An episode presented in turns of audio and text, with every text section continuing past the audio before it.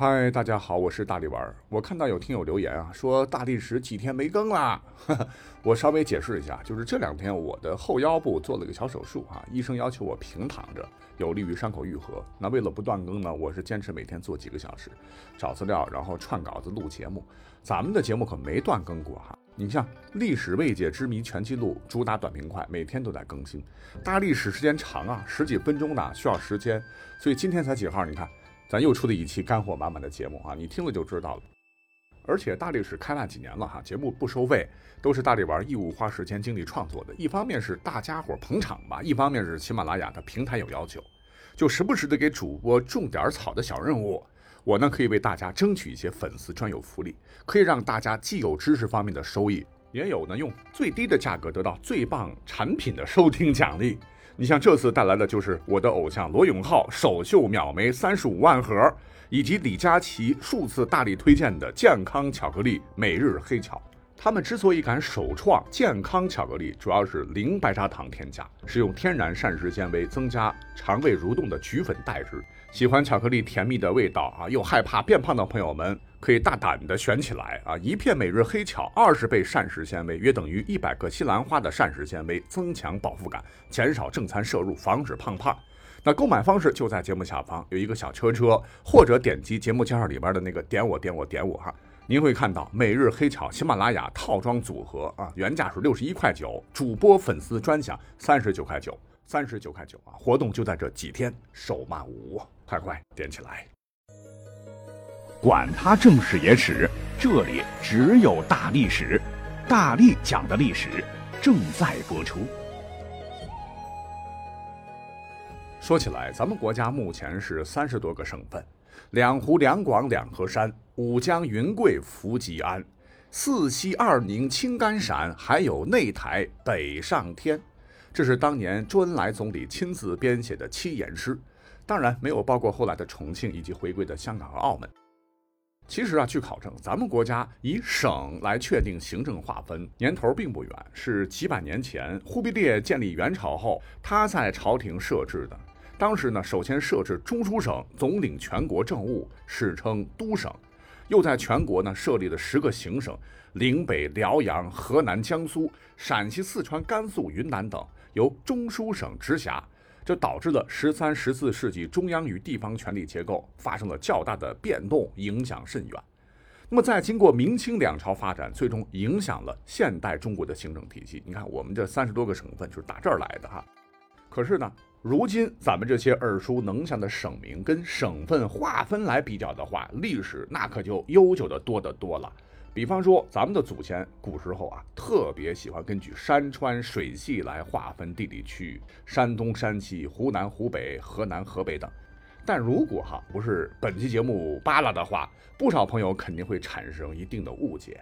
比方说，有人会认为孔孟之乡的大山东是以境内五岳之首泰山之东而命名的。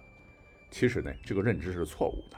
山东之所以成为山东啊，确实是因山而得名，但这座山绝对不是泰山。那为什么这么说呢？追本溯源，历史上山东和山西这两个今日的省份的名称，春秋战国时代就已经产生了。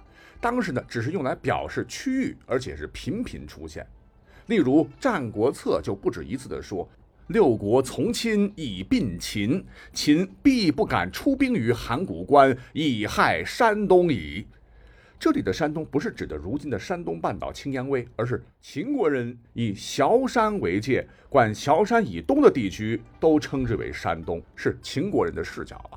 你像战国七雄当中，除了秦国以外的韩、赵、魏、齐、燕、楚六国都在崤函以东啊，山东六国之称由此而来。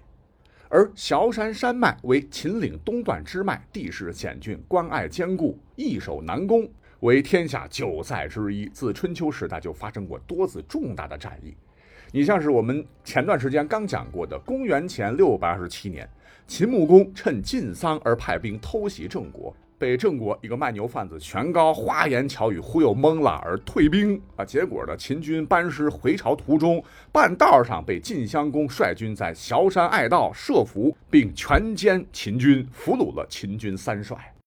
那后头在汉景帝三年，就是公元前一百五十四年的时候，汉帝国不是爆发了吴楚七国叛乱吗？周亚夫临危受命，欲出关讨之，结果赵奢说曰：“吴王怀及此事，必致奸人于姚缅。”亚夫因出武关而东，呃，就是因为萧山要冲啊不在汉军当时掌控之中，等等。可见尧山自武，那便是兵家必争之地。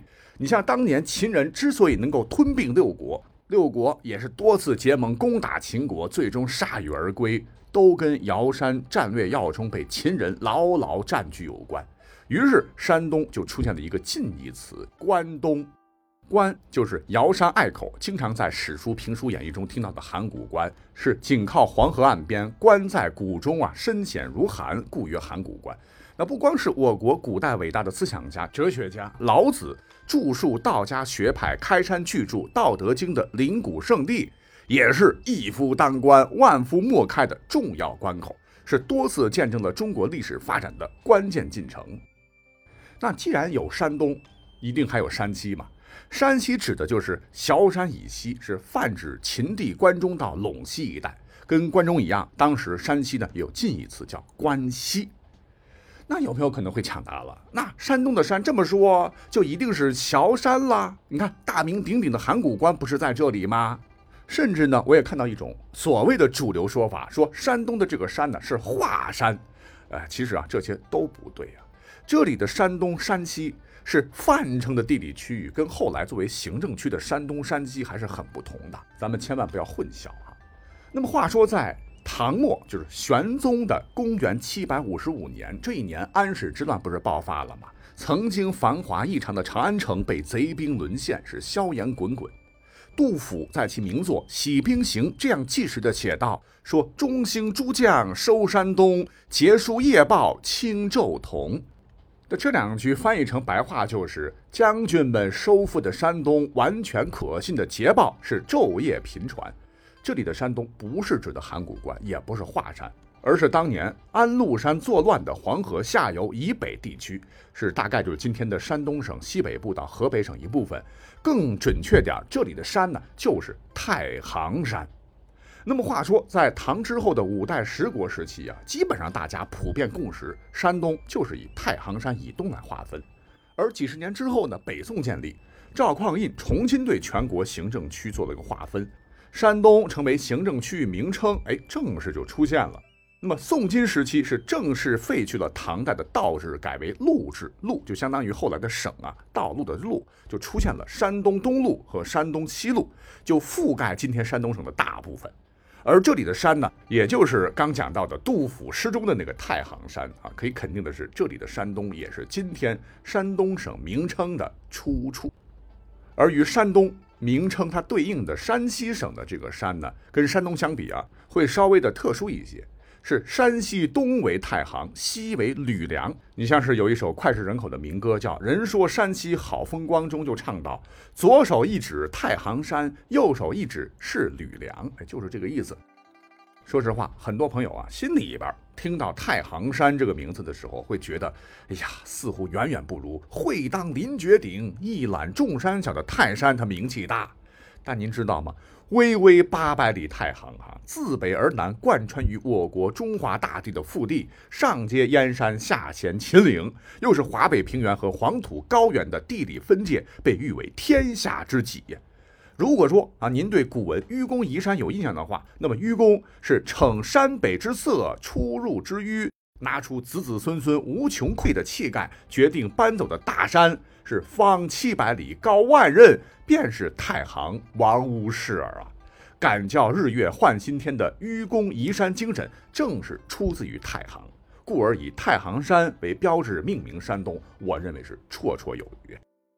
好，就这么地哈，我们就讲完了山东、山西的那个山。顺着这个套路啊，其他省份名称就好理解了。河南、河北以黄河南北为界，湖南、湖北的湖是以洞庭湖水系为界等等。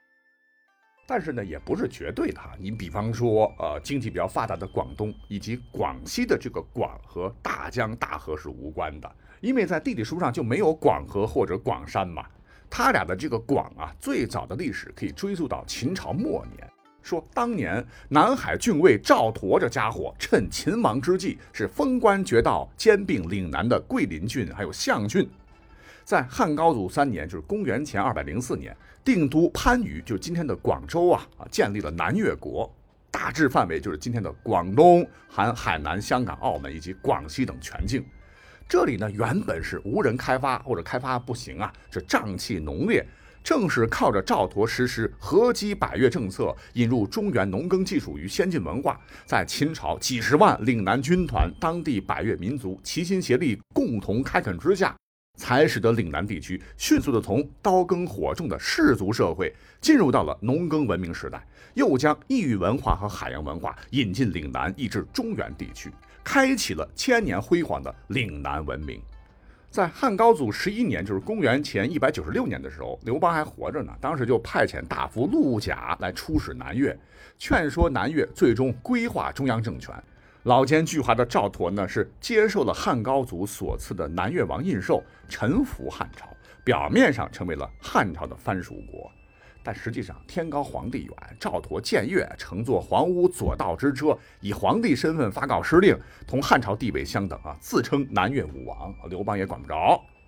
可是呢，等到九十三年之后，形势大变了。这时候，汉朝的皇帝那是追求大一统的武帝刘彻，他老人家当时很难容忍岭南仍有独立势力啊，就利用巴蜀的罪人，调动夜郎的兵卒，是兵分两路大军攻取南越。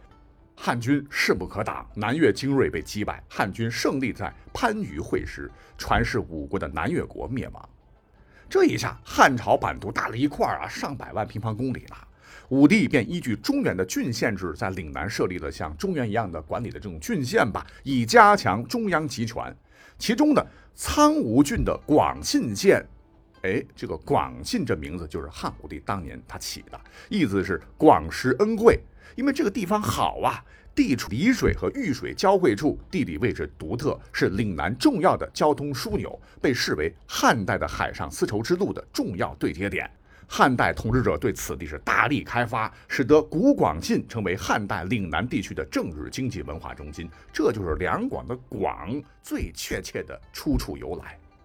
那么等到宋朝以后，他们又以广信为界做了细分啊，一分为二。南面为广南东路，西面为广南西路。广这个时候也有广纳百川、相互融合的寓意。